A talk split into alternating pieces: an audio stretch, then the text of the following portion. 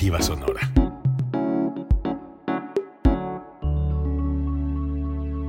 Código Libre.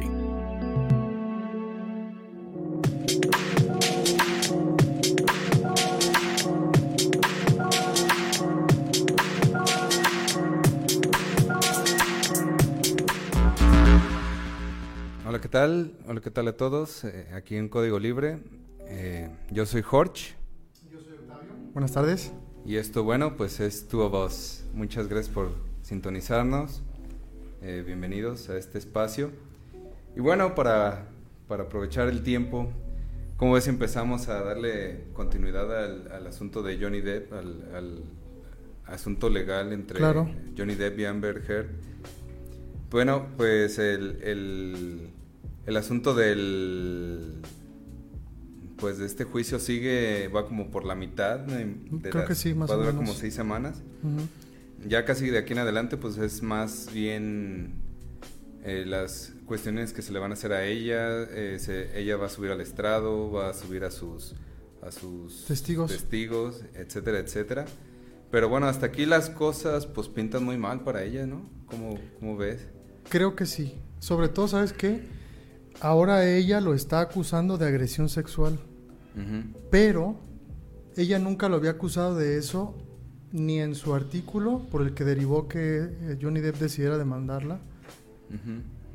Ni lo, o sea, no había ningún indicio de que hubiera una agresión de índole sexual. Uh -huh. Y ahora ella lo está eh, queriendo ver así, como el malo de la película. Pero hay cosas que me llamaron mucho la atención esta semana, no sé si viste. La, la una de las cosas que vi es que una marca de maquillajes que ella alega y su defensa Ah, sí. alega que, Sí, sí. que usó para cubrirse las marcas de violencia que Johnny Depp ejerció en alguna de sus peleas o en varias. Pues resulta que ella dice que en el 2017 usaba ese maquillaje, en el 2016 me Eh, parece. Ajá, Ajá. alegó que todo su matrimonio de ella fue entre 2014 Y 2016. y 2016. Y sí, sí. Y que con eso se cubría, ¿verdad? Las marcas Ajá, de... y, y que durante todo ese tiempo utilizaba, eh, eh, llevaron la, La muestra del el maquillaje. juego de El juego de paleta de colores Ajá. del maquillaje. Y sí, efectivamente ya, ajá. Pero lo más curioso, para quien nos esté viendo, es que esa paleta de maquillaje específicamente salió al mercado en el 2017 y fue un usuario el que se dio cuenta y después la misma marca de maquillaje desmintió la versión de Amber. Heard. Entonces sí me parece un poquito sensible que se presente una prueba que al final saben que va a ser desmentida. Ni modo que su defensa no supiera o no se puso a hacer la tarea para saber que la iban a desestimar. Así es, pues conforme avanza este juicio, pues se ve como muy mal preparada la parte de la defensa de Sí, Amber.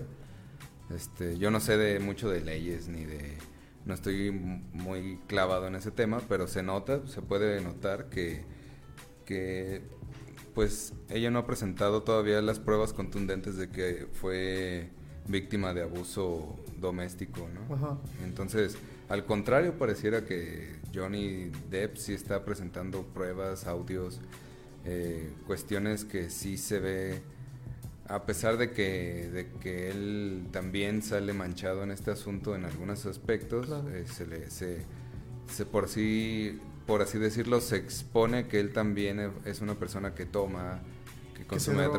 drogas, etcétera, pero sin embargo no se ha podido comprobar en lo que va de este juicio nadie, ningún testigo ha, ha dicho que efectivamente lo vio golpeándola o, o no hay todavía una prueba contundente y al contrario parece que ella era la que lo abusaba domésticamente. Lo Me sorprendió mucho un audio donde ella le dice a él, Oh. donde ella le dice bien claro en el audio, este, eh, sí, ¿quién te va a creer? Por cómo Ok, le eres- dice, tell them Johnny. Ajá, Diles Johnny. Diles, diles, Ajá. ¿quién te va a creer? Este, porque Que un eres- hombre eres blanco Ajá. está siendo víctima de abuso doméstico. Ajá, exactamente. Está y efectivamente, pues él le dice, le preguntan al final de ese audio, ¿y qué dijiste después? Él dice, pues efectivamente le dije que sí, sí soy víctima. Sí. Entonces, sí. es que, Eh, ¿sabes? Creo que es algo que debe casti- castigarse severamente, ujú, pero sí soy un partidario de que, como lo dijimos en el episodio pasado, de que se castigue mediante los medios jurídicos adecuados. ¿Por qué digo esto? Porque se presta para censurar y para quemar mediáticamente Sí. a una persona. Y no es justo. Si se demuestra en este juicio que Johnny Depp es inocente, y que la difamación que queda asentada y que la comprueba también él, porque tiene que comprobarla. Pues entonces qué grave es que lo hayan corrido de la película de, la, de Piratas Sí. del Caribe, que lo hayan censurado para otros trabajos, porque él mismo lo dije, dice, Efectivamente. mi vida se acabó en el 2016 Ujú. porque no he vuelto a grabar. Así es. Efectivamente, eh, o sea, no solamente Amber Heard, sino qué cara van a tener estas grandes compañías como Warner y Disney, que son las que le cancelaron estos papeles. Y él mismo lo dice, en el juicio lo dice, dice, dice, yo me sentí muy mal de que no me dejaran probar mi, mi inocencia y ya me habían eh, completamente... Lo habían mandado a la hoguera. Ajá, Ajá. ya me habían expulsado de esos, de esos trabajos, o sea, ya, ya estaba yo fuera del asunto.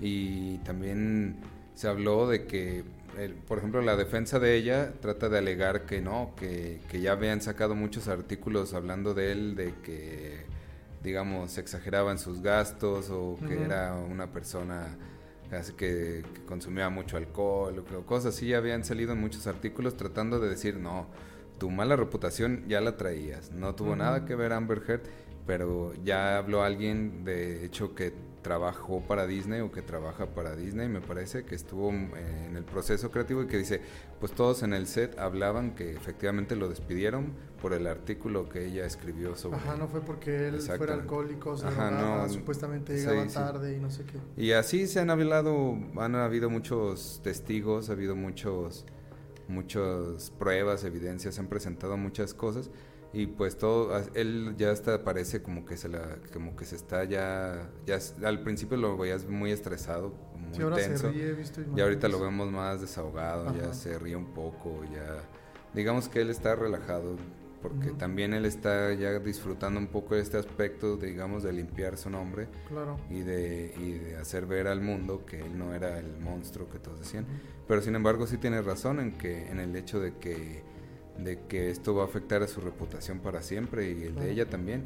Inclusive eh, Elon Musk eh, no se va a presentar, fue llamado por ella A a- como ajá, Como testigo. y él evidentemente no se va a presentar, mucho menos ahora que ya compró Twitter, No, que se va a andar presentando. que para cualquier persona ya que se presente a este juicio que sea que tenga algún tipo de peso mediático, pues se va a salir manchado Claro.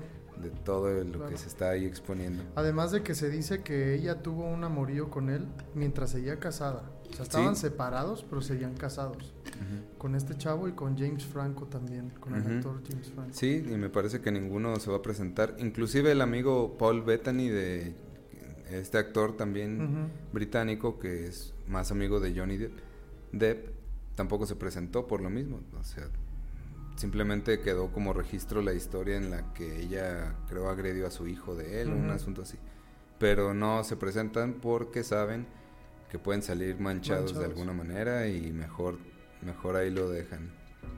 Lo que a mí me parece, y no sé qué piensa nuestro auditorio, me parece muy grave las afirmaciones del audio, volviendo a eso, de verdad. ¿Cómo es posible que una mujer, porque ahí se nota que ella sabe que nadie le va a creer ujú. Y que ella puede manipular a quien sea con tal de que se le crea a ella por el simple hecho, a lo mejor, lo dejo en el aire, quiero fungir como abogado del diablo, que quede bien claro. Por el hecho de ser mujer se le va a creer y a él lo van a demeritar. Porque en el audio le dice clarito, diles. O sea, de verdad, diles y grítalo a los cuatro vientos, casi Ajá. casi le dijo, a ver quién te cree de que tú eres abusado eh, domésticamente. Pues obviamente nadie te va a creer. Me quedé helado porque sí me parece gravísimo, de verdad gravísimo, güey, que, que haya mentes No, y, así. y es que sí hay, hay muchos casos este, en todos lados donde también hay personas, ahora sí que se puede decir que, el, que este tipo de trastornos narcisistas que llevan hacia la maldad, pues no distinguen entre sexos, ¿no? Puede haber hombres, mujeres así, Claro. que, que piensen de esa manera. Y pues claro que no es correcto, porque a final de cuentas eso es un chantaje, eso es una especie de extorsión. Ujú. Eh, ya subió de hecho una psicóloga a, a dar su a dar su diagnóstico sobre cómo ve Amber Heard, qué síntomas presenta y, y no me acuerdo con exactitud qué enfermedades. eh, una era eh, síndrome histriónico de personalidad o un- Algo así, algo algo así. sobre la personalidad. Ajá, y el otro era eh, trastorno límite de la personalidad, es decir, una persona que quiere estar siempre al extremo, de llevar las emociones al extremo, todo tiene que ser como una montaña extremo, rusa, todo, todo. así, y, y que si en algún momento quieres un poco de paz y tranquilidad es aburrido y tiene que haber un motivo para pelear, para Sí. luchar, para... Entonces ella lo ponía en una situación en la que él todo el tiempo tenía que luchar por ella, todo el tiempo tenía que estar al lado de ella y todo el tiempo estaba... Entonces, bueno, a pesar de que sí se ve mucha maldad y, y, este, pues lo podemos nosotros asimilar como una especie de maldad, pero también queda entender de que, de que sí tiene un problema, una enfermedad mental, que son estos trastornos que, que vienen desde la crianza de los padres, etcétera. Y, y bueno, también eso puede de alguna manera voltear un poco la, digamos, yo me imagino que esto puede disolver un poco la culpabilidad porque pueden ahora alegar de que es que está enferma mentalmente, ella no lo quiso hacer, no sé. Puede que se vaya por Puede ahí, que sea que, la declaren como incompetente Ajá. o así porque tiene esas enfermedades de- Ajá. Quién sabe hacia dónde vaya este juicio. Eh, sin embargo, pues eh, ya está muy comprobado que las redes sociales, la, la gente en general, pues está del lado de Johnny Depp. Sí, sí lo he visto en redes sociales. Ujú. Así es. Y pues, ¿cómo ves? ¿Tienes algo más que agregar sobre este caso? No, Pues pues, porque era una actualización nada más. es una cómo- actualización. Va, faltan creo dos semanas más. Ya vendrá el veredicto. Y bueno, eh, podemos pasar ahora sí a, a lo siguiente. Ya estaremos actualizándolo sobre de qué sigue yendo este caso. Eh, nada más, pues como decías, eh, para concluir, darnos cuenta qué tipo de relaciones formamos, qué tipo de... porque cuando te topas con una persona con estos grados de narcisismo y este cálculo, está viendo un psicólogo que dice que definitivamente no te puedes escapar, porque se te acercan de una manera muy aparentemente genuina, Ujú. donde uno cae en sus redes y ya cuando estás dentro ya se empieza a ver un cambio completamente drástico y, y eso es pues muy preocupante para cualquier persona Claro. que lo esté viviendo por ahí o donde sea. Eh, hay que tener cuidado con quién estás, hay que conocer primero la gente. Estoy totalmente de acuerdo. Sobre todo también cuando uno cambia por eso, ¿no? Exactamente. Que te alejas de tus amigos o de tu propia familia, no sé. Tiene que uno ser bien cuidadoso en ese aspecto. Efectivamente. Y bueno, Pues, ¿cómo ves si pasamos ahora, pues, al algo que conmocionó las redes sociales y a todo México? Y que Sí. yo digo que ya basta. Al caso de tan Fíjate sonado que- de esta muchacha Devani. O fíjate Devani. qué curioso, eh, justamente hace ocho días estamos grabando el primer podcast. Así es. Llego a mi casa y no pasan Así más de es. dos horas cuando ya se- sale la noticia, hace exactamente ocho días, de que creo en el treceavo día de búsqueda Ujú.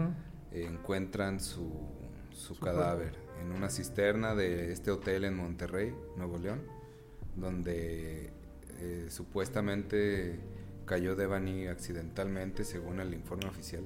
Bueno, hay una versión que es esa, que cayó accidentalmente y todavía estaba viva cuando cayó. El informe oficial de la fiscalía y me parece que lo cambiaron a otra fiscalía y creo que también está haciendo la misma afirmación. La actualización hasta último momento, hoy que es hoy es 28, el 27 ayer eh, destituyeron a dos fiscales, eh, los quitaron del caso y creo que hasta los corrieron ya de la fiscalía por incompetencia y por irregularidades en la investigación. Entonces, me parece, hay varios datos que me perturban y que me levantan alarmas. Te voy a decir por qué. Ella se pierde en la madrugada del 9 de abril, me parece. Y la reco primero fueron a una fiesta con sus amigas, se, la di- se divirtieron, no sé qué. Sus amigas se van en un servicio de taxis distinto al de ella y le piden a un- una persona supuestamente de confianza que la recoja. Que es este taxista Este del taxista Didi. del Didi, ajá, pero no estaba pero, en la pero plataforma ya no en estaba, ese momento. ya no estaba trabajando, Ajá, ¿no? estaba trabajando como por sí. fuera. Entonces, la recoge, él alega que hay como un intercambio de palabras, que ella se pone como mala copa y no sé qué, y entonces ella le dice, bájame, y ella se baja. Ella camina sobre esa avenida grande, que es una carretera, creo que es la de Nuevo Laredo, me parece, y entonces se ve que ella es, pasa por enfrente de una empresa de transporte que se llama llama- Alcosa. Ajá, Alcosa, que es... Pero ya no se sabe si realmente entró o no porque el ángulo donde está la cámara se pierde. De hecho, me, me pareció que ayer en la noche o hoy liberaron esos videos porque afirmaban que el hotel no grababan las cámaras. Ajá, yo vi que Ahora no que se renovó la investigación, ya pusieron, ya hicieron sí graban? públicos esos videos y aparte hicieron públicos otros videos de, de donde fue la fiesta donde ella estuvo, que se ve que tuvo un- una pelea con varios de los individuos de ahí. Incluso uno de los chavos sale persiguiéndola en la calle. Hoy vi el video, ¿no? La actualización. Eh, sin embargo, bueno, eh, a mí sí me gustaría resaltar algo de, de todo esto, que a mí es lo que más me llama la atención y quizás no se está hablando de eso. Eh, mi opinión al respecto, al, sobre este caso, no va tanto de lo que pasó sin, y, que, y sobre ella y cosas así.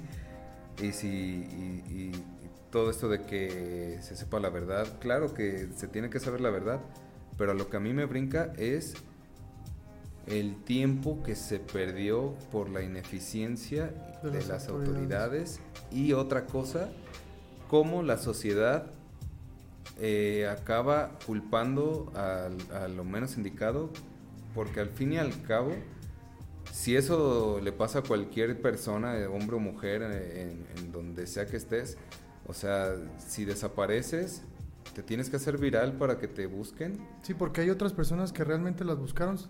Eh, encontraron a cinco chavas también. eh, Exactamente. sin vida. Encontraron otras siete con vida, pero a cinco sin vida. Eso me llama muchísimo la atención de cómo tan la, la sociedad ha normalizado tanto la violencia, como lo hemos hablado, que ya no nos causa eh, Repudio. ningún tipo de emoción este tipo de cosas, a menos que se vuelvan virales, que haya un morbo alrededor de él, porque ¿qué, es lo que hizo que este caso se volviera viral? Yo pienso que fue el misterio sobre la fotografía, sobre... Y está bien, eh, se creó toda una historia, un, un youtuber la agarró, eh, me parece que por eso se, se, Se volvió un tema de, en el que todos pusimos los ojos. Y, y sin embargo, yo todavía viendo, sigo viendo comentarios de personas, videos, que dicen, es que la culpa la tuvo el papá porque le dejó ir a una fiesta. No, incluso, incluso, yo no digo que no tengan responsabilidad en este asunto las amigas, pero de todas maneras, el problema no, es, no es, son las amigas, es, al final de cuentas, la incompetencia de las autoridades para darnos seguridad en este país. Así es. Mira, yo creo que acabas de tocar uno de los puntos finos y el otro es, ¿por qué no puedo salir? O sea, ¿por qué las mujeres no pueden salir sintiéndose seguras en este país? Exactamente. Porque la culpa no es de nadie. Sí, sabemos que el mundo no es color de rosa. La culpa es de quien realmente, si se, si se materializa que fue un feminicidio, que ahora ya lo están investigando como feminicidio, pues es lamentable que las mujeres no puedan salir a divertirse con sus amigas y no tener la certeza que van a regresar vivas a su casa. Eso es lo más impresionante de este país. Y como bien dijiste, en México en el 2021, 10.5 mujeres eran asesinadas al día. No sé cómo ande la estadística ahorita. Obviamente hay que determinar si de esos 10.5 son feminicidios o no, porque hay ciertas condicionantes para decir que es un feminicidio. Pero más allá de eso, es increíble que la sociedad no esté diciéndole a la autoridad, necesito seguridad, necesito que me proporciones bienes fundamentales para mi desarrollo en este país. Eficacia en las investigaciones. Así es. Y empatía también. Exactamente. Digo, según la fiscalía estaba colaborando y no sé qué, y ahí entran muchas cuestiones de por qué no habían cateado bien ese lugar si se supone que ya lo habían hecho, ¿no? En fin, pero el punto, más allá de eso, el punto es que no hay seguridad, no hay certeza jurídica en nuestras autoridades y no hay empatía. ¿Cuántas veces va una mujer a una fiscalía o a un ministerio público y en lugar de ayudarle y darle la asistencia adecuada, se le juzga? Exactamente. Ah, es que tú qué hiciste. Es que cómo ibas vestida. Es que por qué andas tan noche. Es que por qué tu papá no, no, no te deja, no va por ti temprano. ¿Qué te Oye, metiste? ¿qué ¿qué, te metiste ese día? ¿Qué, este, cuánto tomaste, o bueno, yo pienso que todos tienen, deberíamos tener eh, el derecho a la seguridad, independientemente de lo que decidamos hacer en nuestras vidas. Exacto, tu libertad como individuos ya es o como padres o etcétera. de cada quien. Y que las personas que, que desaparecen personas o que tienen tra- asuntos de trata de personas o cualquier tipo de situación que involucra violencia, tienen que ser castigados con todo el peso de la ley. No tiene que haber impunidad, porque por cada víctima que señalamos, hay un delincuente libre allí en la calle Exactamente. dándonos eh, un peligro eh, a todos, porque puede haber también casos no solamente de mujeres, en este caso porque México está en una crisis en el que estamos matando a las mujeres, como sociedad también, porque como te digo, yo vi muchos comentarios en los que yo lo que aprendí de este caso, yo ya no dejo salir a mis hijas. Pues no, es que debería no ser debe el ser caso, eso. no Lo que debería este- ser deberías estar pidiendo es que te otorguen seguridad, que cumplan lo que la Constitución les mandata a las autoridades. Ujú. Eso deberías estar pidiendo. Es más, incluso a, a estas alturas ya del caso, yo veo como toda la atención se va ahora hacia los papás, hacia los amigas, No. hacia el del taxi, y ya todos eh, estamos viendo una novela del triste caso de esta chica cuando la fiscalía nomás despidió a un fulano ahí. Deberían de llegar y decir quién falló, no nada más, porque es muy fácil buscar chivos expiatorios. Sí, claro, los de Vamos arriba a y ver, vámonos. Vamos a ver quién no está haciendo bien Sí, su pero trabajo. ¿quién ejecutó? ¿Quién? ajá, Desde los mismos policías cuando se inicia la investigación, o sea, ¿Por tienes qué? que ir desde abajo. ¿Por qué tardó tanto en encontrarse su cuerpo? Independientemente de, de si haya sido accidental o haya sido ah, un asunto de violencia, cada día que pasó desde ese momento estábamos más lejos de la verdad. La Claro. fiscalía estaba más lejos de la verdad. Entonces, pues no, no es de sorprender que el papá afirme que, fue su- que se la sembraron, ¿no?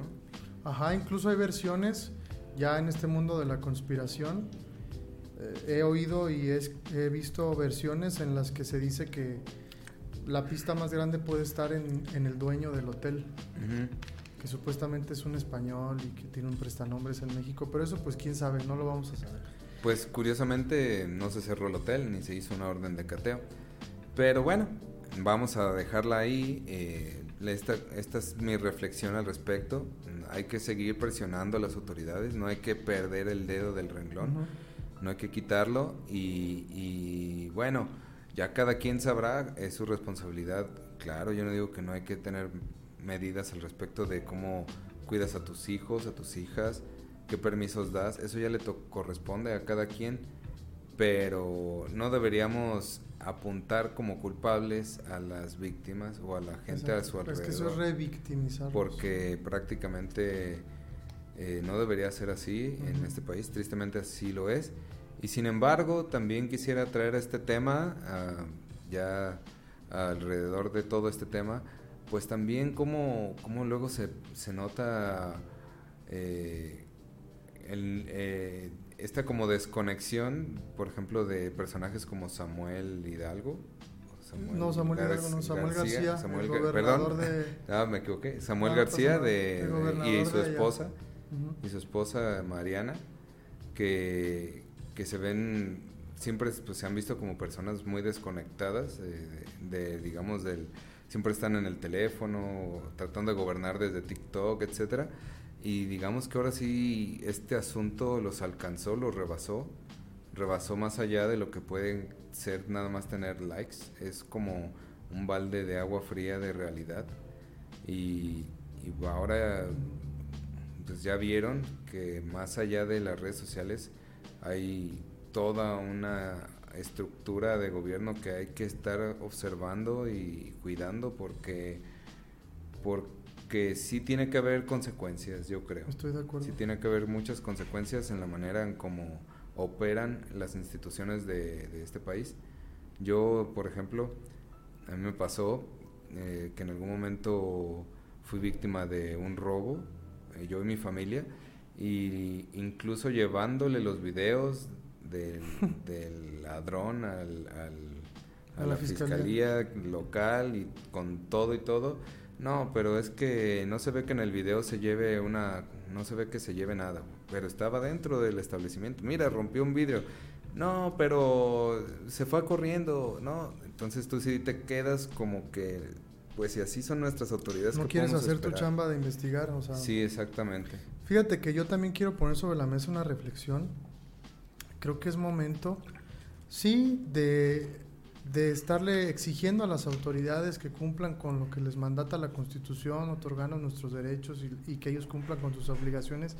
Sin embargo, también quiero poner sobre la mesa que es momento de tener una cultura de la paz. ¿Por qué lo pongo sobre la mesa? Porque son mexicanos matando mexico- mexicanos. Mexicanos matando mexicanas. Gente de nuestro país que ejerce violencia sobre otros. Ya es momento de parar eso y creo que es muy necesario impulsar esta cultura de la paz con actividades sobre derechos humanos, sobre, sobre que el derecho humano también es a la cultura. Me parece que es muy importante que si ponemos el, el punto fino en la cultura y en el arte, podemos tener una sociedad más empática.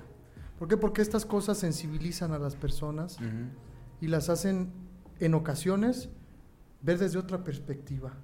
Así es. Y yo creo que si vemos al otro como un ser creador, como un creativo, como alguien que puede hacer arte, que puede contribuir a la sociedad haciendo algo, que tiene un valor intrínseco simplemente por ser humano, creo que ese, eso puede sensibilizar, a las personas, perdón, y decir, él y, o ella es un reflejo de mí. No tengo por qué ejercer violencia, no tengo por qué estar eh, pensando que las cosas deberían ser de tal modo, cuando todos deberíamos pensar en la paz. Así Lo dejo sobre la mesa, no sé qué piensa el auditorio. Este, es momento de que los mexicanos digamos ya basta, seamos empáticos con el otro. Así es, yo estoy totalmente de acuerdo. Eh, creo que cada que suceda un, un asunto de violencia, sí tenemos que alzar la voz, no verlo como que, bueno, pues un cuerpo más, una cosa más que pasó. O al menos sí tenemos que decir o cuestionarnos de qué pasó aquí, este, porque también mucho influye que muchos muchos de los crímenes más impunes es porque pues hay cierto grado de influencia o hay cierto grado de, de- no te metas con esa gente, no los investigues, no cosas así, porque hay mucho poder pues involucrado.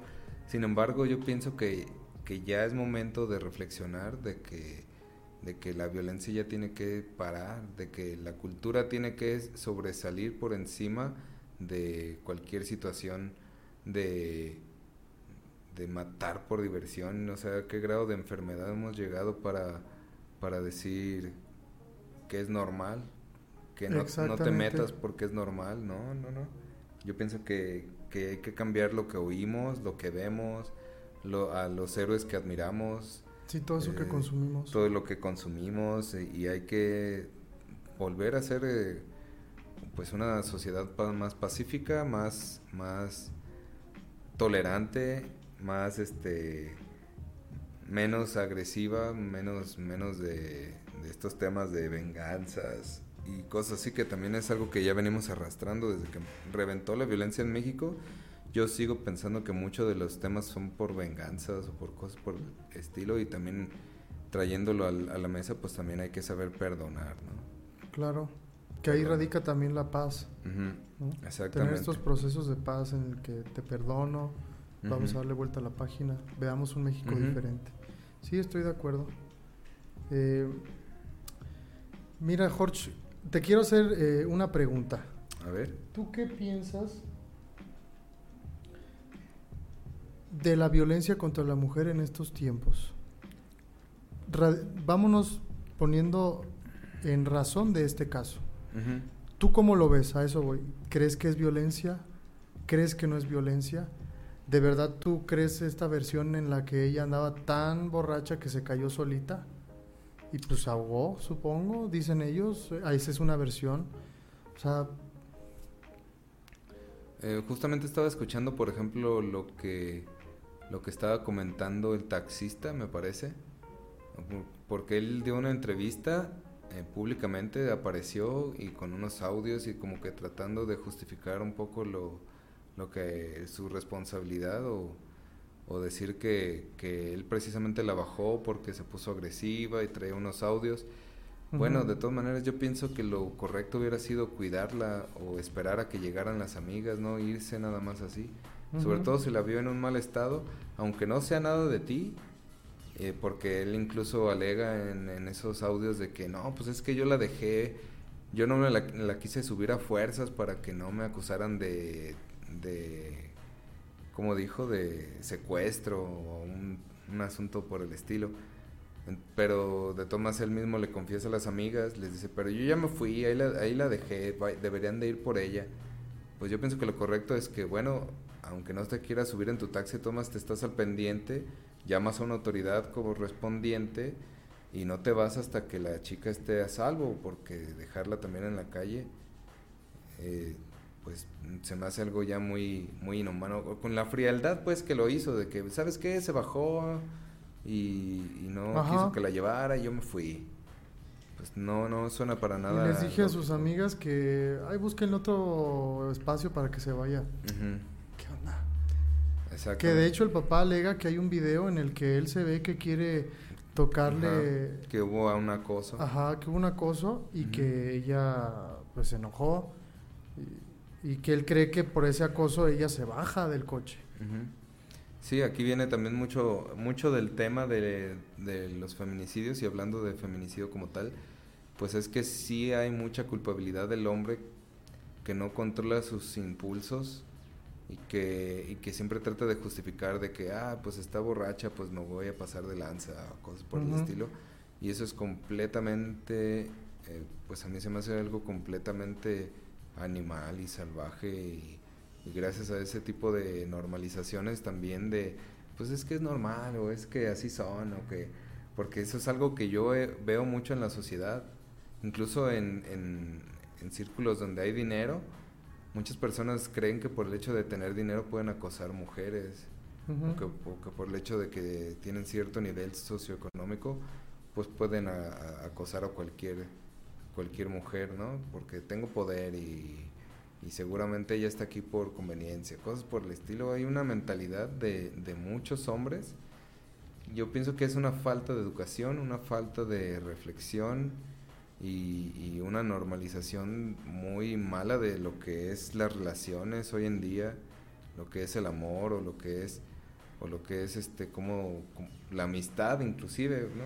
Tener amigas, o sea, yo me acuerdo que cuando menos en nuestra época no se veía tanto acoso como ahora, o tanto, uh -huh. tanta distorsión.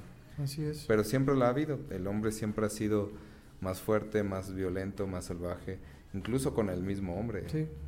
Entonces. Estoy de acuerdo.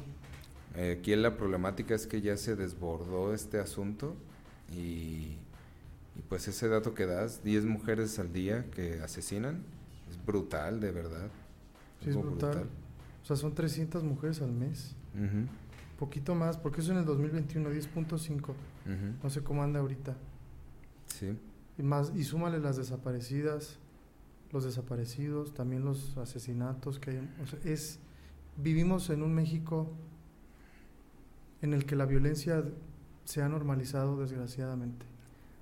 Simplemente lo habíamos platicado sobre cuando fue lo de fútbol, del asunto uh -huh. este de fútbol y ya pareciera que ya, ya, se, ya quedó ese tema atrás y, y a pesar de que no hubo una, un, un uh, castigo ejemplar de parte de, de, estas agencias de fútbol hacia el equipo, ya pasó el tema y seguimos adelante y ya lo vimos ya.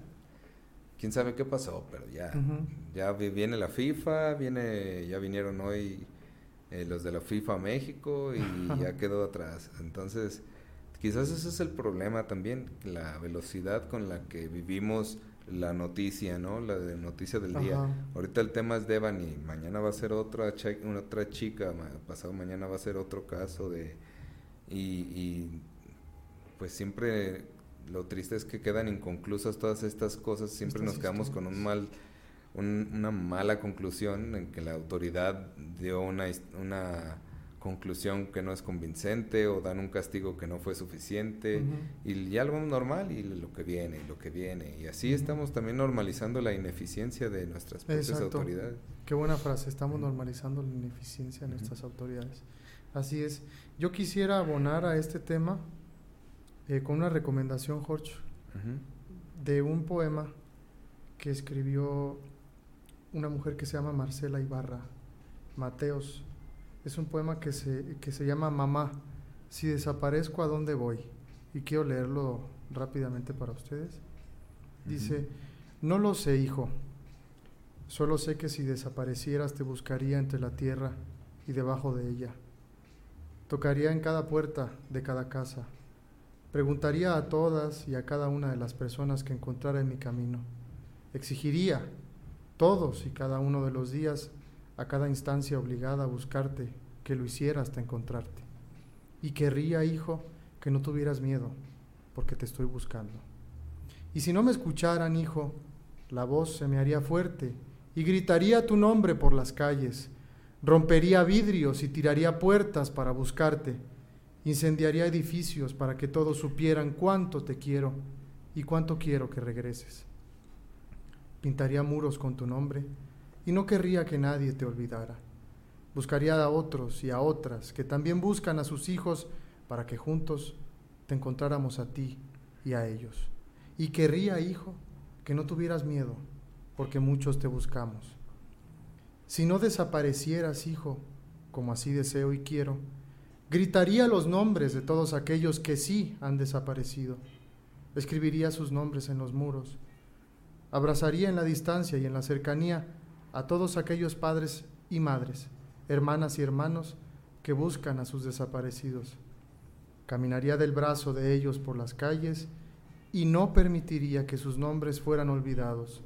Y querría, hijo, que todos ellos no tuvieran miedo, porque todos los buscamos. Excelente. Pues para todos los que han sufrido la desaparición de alguien. También quiero, quiero abonar a esto unas palabras de Nina Simón, Claro, que, que efectivamente le preguntaron, ¿qué es la libertad? Y esta fue su respuesta. Dice, es solo un sentimiento. ¿Cómo le explicas a alguien cómo se siente estar enamorado? ¿Cómo le dices a alguien que nunca estuvo enamorado cómo se siente estarlo? No podrías hacerlo ni aunque de ello dependiera tu vida. Podrías describir cosas, pero no podrías decirle. Sin embargo, cuando pasa, lo sabes. A eso me refiero con ser libre. Hubo un par de veces sobre el escenario donde de verdad me sentí libre. Y eso es algo de otro mundo. Te voy a decir que es la libertad para mí. No tener miedo. En serio, nada de miedo. Ojalá pudiera vivir así la mitad de mi vida sin miedo. qué fuerte. La verdadera También. libertad es no tener miedo. Ojalá busquemos, Jorge, que este México algún día sea ese México en donde no se viva con miedo. ¿Cómo ves que, ya que abordamos este tema de recomendaciones, pues le seguimos? Excelente. Este, Pues aprovechando de, de- de esto que mencioné de Nina Simón, ujú. hay una serie en Netflix que se llama uh, What Happened, Miss Simón. Eh, What Happened, Miss Simón. Y está muy buena. Es, me parece película. Es un documental de su vida. Ajá. Y, y sí se lo recomiendo muchísimo porque pues una gran luchadora social, una gran artista, talentosísima como intérprete, como, como pianista, como cantante, que, que en, su, en su niñez fue entrenada por una señora que era pianista eh, para ser la primera mujer afroamericana en, en interpretar música clásica y al final se acabó convirtiendo en no solamente la primera mujer eh, de, de ascendencia afroamericana que podía tocar música clásica, sino en una luchadora social y en una ah, artista pesadísima que toda su obra está de verdad increíble y toda su lucha eh, por los derechos humanos en Estados Unidos es un tema que a mí me, me- me parece de mucho respeto a esta, a esta mujer que, que logró cosas que eh, inclusive por su lucha se acabó su carrera porque fue tan fue tan polémica en Estados Unidos por la época, porque prácticamente ella le tocó estar al lado de, de, de estos eh, individuos tan de tanto peso en la historia como Martin Luther King. Martin Luther King. Eh, este, ella fue una de las personas que alzó la voz cuando a él lo mataron. Ella estuvo en las luchas al lado de él, estuvo cantando en las marchas. Una artista que, que de verdad no, no se dejaba, no se dejaba, digamos, Intimidar. y que usó todo su talento y toda la fuerza que, y toda, toda la atención hacia ella por una causa, una causa social más, más allá de sus ambiciones como artista. Y ella misma lo dice, dice, pues a mí se me acabó la carrera, me, me, me quitaban de las radiofusoras, la gente no, no, no sabía si se había sacado disco o no, porque me, me excluyeron totalmente. Eh, por culpa de, de mis discursos políticos y, mi- y que cada presentación de ella se politizaba de alguna manera, pero ella es porque creía en este cambio y yo creo que mucho de lo que ahora disfrutan la- algunas libertades, porque todavía Estados Unidos sigue siendo un país sumamente racista. y- México pero- también, ¿eh? pero, pero bueno, cuando menos ya tienen más libertades y yo pienso que es gracias a personas o individuos como ella que en su momento alzaron la voz y, denun- y denunciaron todo este tipo de, de abuso por parte de unas unos sectores sociales sobre de otros. Ujú, Entonces sí, quería recomendarles esa, esa serie ujú. y toda su música. Ahora sí que Sí, era una muy toda su talentosa música mujer, es eso sí, impresionantemente hermosa Ujú. y excelente. Yo quisiera recomendarles, abonando también a esto de las series y el séptimo arte, hay un documental que recientemente vi por recomendación de un muy querido amigo. Se, se llama Home y está en YouTube. Home. Home, así. Y trata sobre, lo traigo a colación porque todas estas luchas sociales y todo lo que hablamos, pues no sería posible si el mundo no siguiera, ¿verdad? Entonces habla precisamente del cambio climático y de cómo el hombre sí ha incidido en que este cambio se acelere. Sí, sabemos por la ciencia que hay eras y que hay ciclos en el clima. Sin embargo, ya se está demostrando que el hombre sí está incidiendo de tal forma y tan fuerte que se está acelerando este cambio y estamos llevando a un extremo al mundo en el calentamiento global.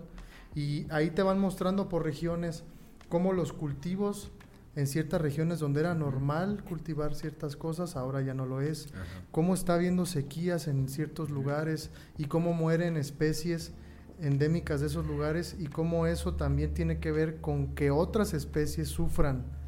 Vamos a poner el ejemplo más claro sobre las abejas. Ah, Las sí, abejas sí, tienen una labor increíble para que la vida y todo tenga un ciclo y siga funcionando. Toda su labor de decirlo. polinización Exactamente. de las plantas. Sí. Y tiene otras, ot- otros eh, tenores en los que se aborda para que la vida siga en la Tierra. Entonces están padeciendo no solamente el cambio climático, sino la acción del hombre con fertilizantes y productos agroquímicos que las matan. Ujú. y ellas son indispensables para nosotros. Y nuestra acción las está demeritando. Decimos como que "Ay, pues no pasa nada no ponemos como lo decíamos en el otro podcast ponemos al dinero por encima de cualquier otro interés. Y creo que eso Ujú. está mal.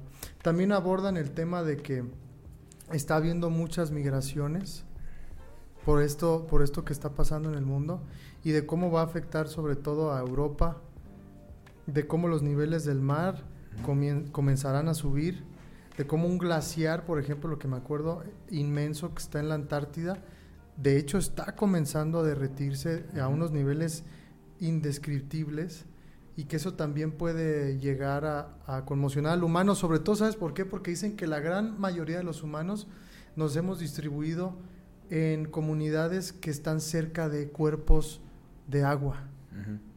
Entonces, si sube el nivel del mar, no me acuerdo cuán- cuál era la cifra, pero no te miento, si era más del 50% de la humanidad podría dejar de existir.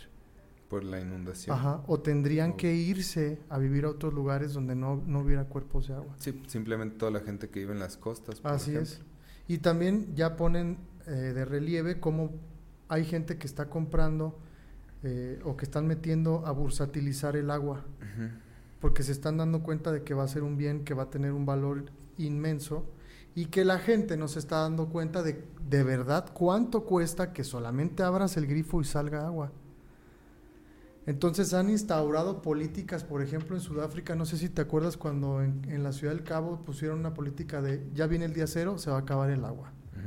Sí, Entonces sí. esa política ayudó a que ese día cero que habían planteado, por ejemplo, mañana 29 de abril, Ujú. 28 de abril, se alargara porque la gente comenzó a cuidar el agua, a darse cuenta de que es, que- un bien tangible que debe es que cuidarse. sí se puede, creo yo. Sí se puede. Sí se puede. El problema es que no tenemos esa conciencia, solo abres y Sí, exactamente. Eh, inclusive a veces yo me pongo a analizar el tiempo que me toma lavarme las manos y, y el agua que, que corre.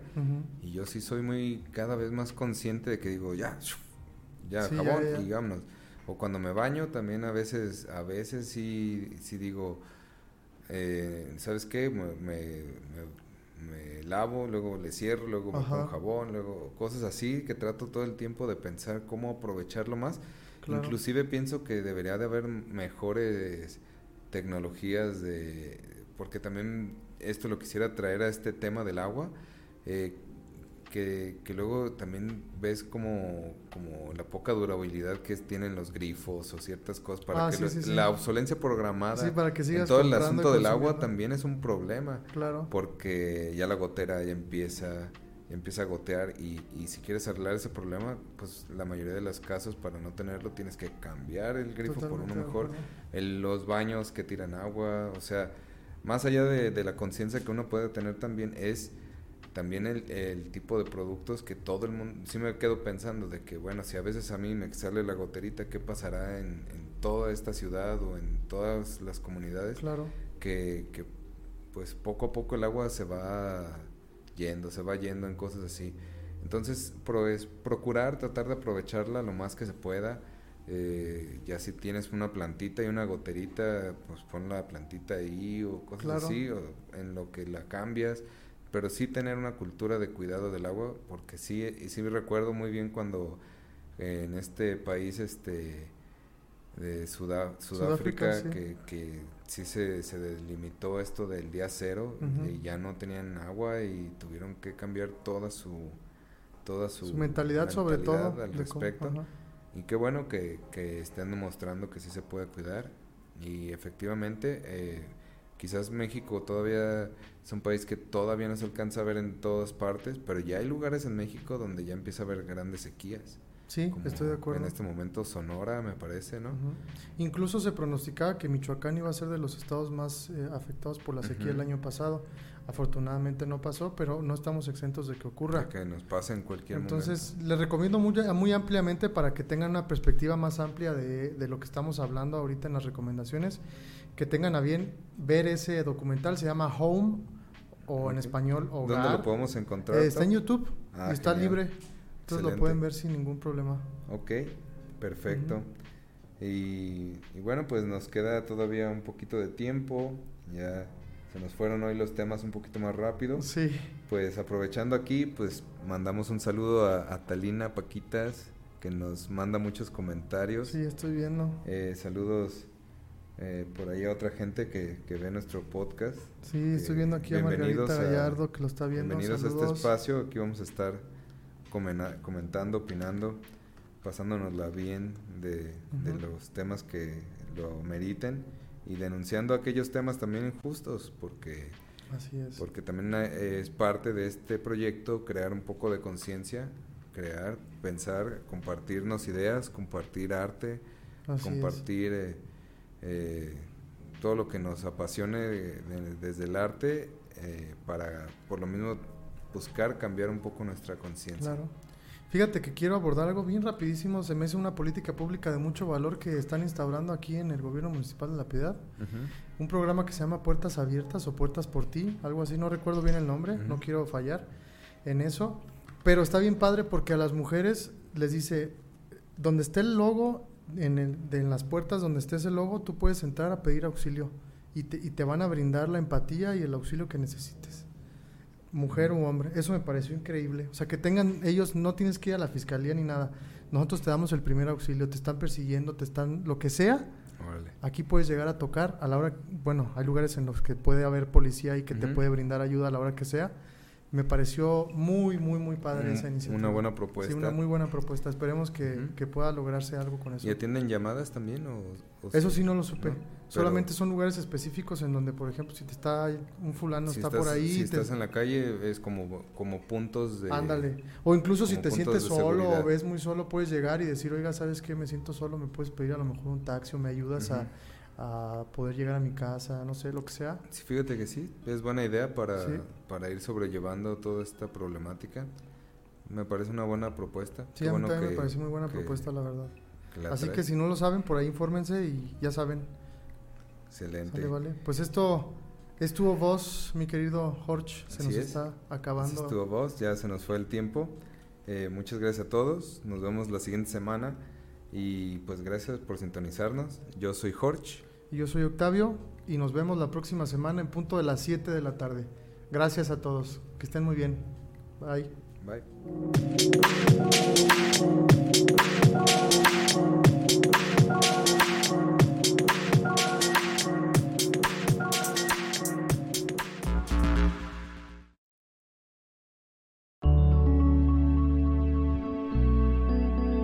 Código Libre